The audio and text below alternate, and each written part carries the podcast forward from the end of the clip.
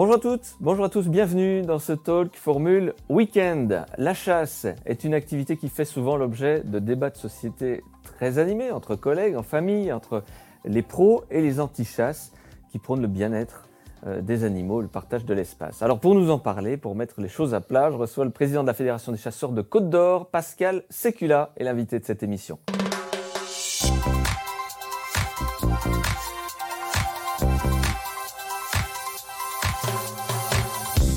Bonjour. Bonjour Pascal Sécula. Combien d'adhérents à la Fédération des chasseurs de Côte d'Or? Alors, adhérents individuels, 10 500. Adhérents territoriaux, 1700. Alors, c'est quoi adhérents territorial? C'est tout simplement des sociétés de chasse. Donc, il y a 1700 sociétés de chasse dans le département de la Côte d'Or, auxquelles s'ajoutent les 10 500 chasseurs individuels. Le profil type d'un chasseur, il évolue? Alors oui, ça évolue. Hein. ça évolue même plutôt euh, bien, à savoir que d'abord, ça se rajeunit. On a environ 250, euh, 300 euh, nouveaux permis euh, chaque année, nouveaux jeunes, avec une part croissante de femmes. 15% aujourd'hui des formations permis de chasser sont composées, donc ce sont des femmes. Pascal Séculier, on va rentrer dans le vif du sujet sans plus tarder, avec un contexte électoral qui rend l'ambiance plus qu'électrique. Une partie de la société qui veut réduire la chasse, des candidats aux élections présidentielles qui sont parfois avec vous, parfois contre vous. Et puis on a ces promeneurs, ces randonneurs, ces vététistes qui ne veulent plus vous voir le dimanche dans les bois. Quelle est votre position? Quelle est euh, la position de la Fédération départementale des chasseurs en Côte d'Or? Alors je vais essayer de répondre à tout ça assez rapidement. Alors déjà peut-être sur la dernière affirmation. Les vététistes, les promeneurs ne veulent plus nous voir en forêt. Pas tout à fait. La grande majorité euh, des gens qu'on croise dans la nature, ça se passe hyper bien. Euh, on s'entend parce qu'ils ont la même passion que nous, la nature. Donc quand on chasse, on doit partager la nature. Quand on fait du vélo, on doit partager la nature. Euh, randonneur également. D'ailleurs, on a signé des conventions avec la Fédération française de randonnée, également avec les, les cyclistes. Donc il n'y a pas de problème de conflit. Il y a toujours des problèmes d'exception qu'il faut régler. Maintenant, les élections, effectivement, au niveau national, au niveau présidentiel, ça a toujours été à chaque fois un grand débat sur la chasse. Cette année encore plus, parce que voilà, le bien-être animal, on en parle de plus en plus. on est euh, souvent euh, sur le devant de la scène avec, on va dire, pour faire simple, sans trop rentrer dans le détail, euh, une ambiguïté, c'est qu'on nous demande de chasser de plus en plus au niveau de l'État, au niveau du monde agricole, au niveau du monde des forestiers, pour réduire les populations de, grands gibiers. Et par contre, euh, une certaine partie de la population souhaiterait qu'on chasse de moins en moins. Par contre, une chose est certaine, c'est qu'on continue à assumer financièrement les dégâts. Seuls les chasseurs paient les dégâts. Donc concrètement, euh, le gibier fait de plus en plus de dégâts sur les cultures. Vous vous demandez à chasser et on vous demande de, de payer les dégâts. Est-ce qu'on n'est pas dans une contradiction quelque part?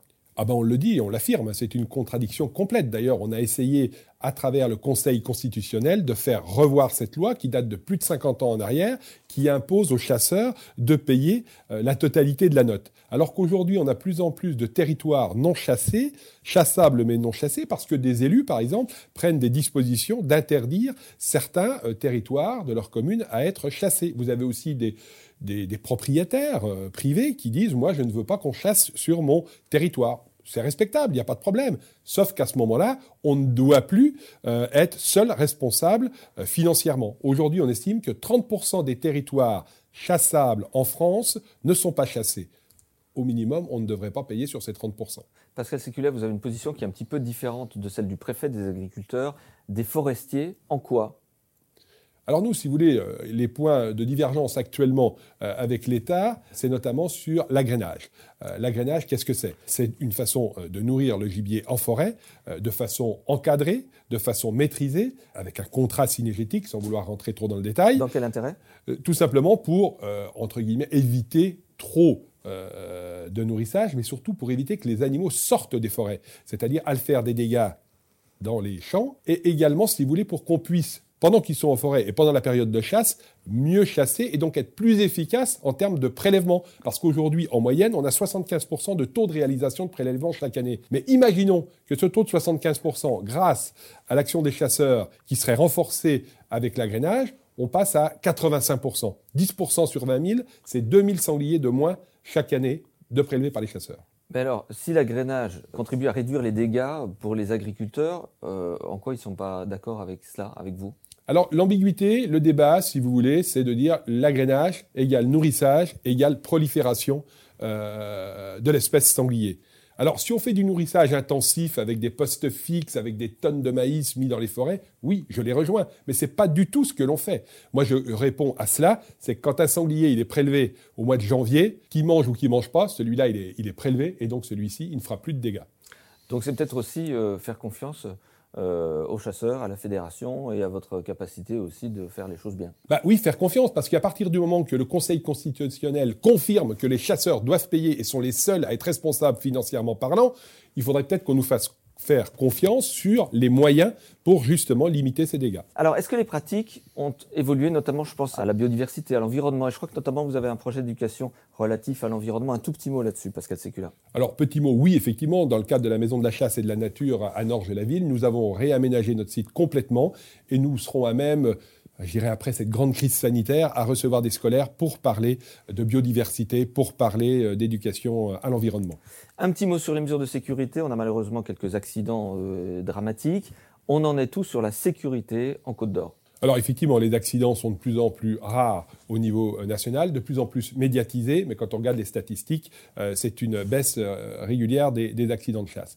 Ceci dit, aujourd'hui dans la Côte d'Or, je suis très inquiet parce que notre préfet ne signe pas notre schéma départemental de gestion synergétique pour la simple raison que nous ne sommes pas d'accord sur les mesures d'agrainage dans le département on a un différent, on va dire, de deux semaines de période d'agrainage dans le département. Mais tout le reste peut être signé. Tout le reste pourrait être signé. D'ailleurs, c'est ce que je vais demander à Monsieur le Préfet. Euh, par contre, euh, le fait de ne pas signer le schéma, ça veut dire que toutes les mesures de sécurité qui s'imposent à l'ensemble des chasseurs aujourd'hui ne, ne, sont absolument pas mises en place dans le département. En tout cas, les chasseurs, bien évidemment, respectent les règles de sécurité, mais elles ne sont pas contraintes dans un document officiel euh, qui s'impose sur un plan juridique aux chasseurs, qui s'appelle le schéma départemental. Tout ça parce que Monsieur le Préfet ne signe pas ce document. Je suis très inquiet chaque dimanche par rapport à cette situation. La sécurité, votre inquiétude est donc une demande expresse au préfet de se positionner. Pascal Sécula, président de la Fédération des chasseurs de Côte d'Or, était l'invité de cette émission. Merci Pascal Sécula.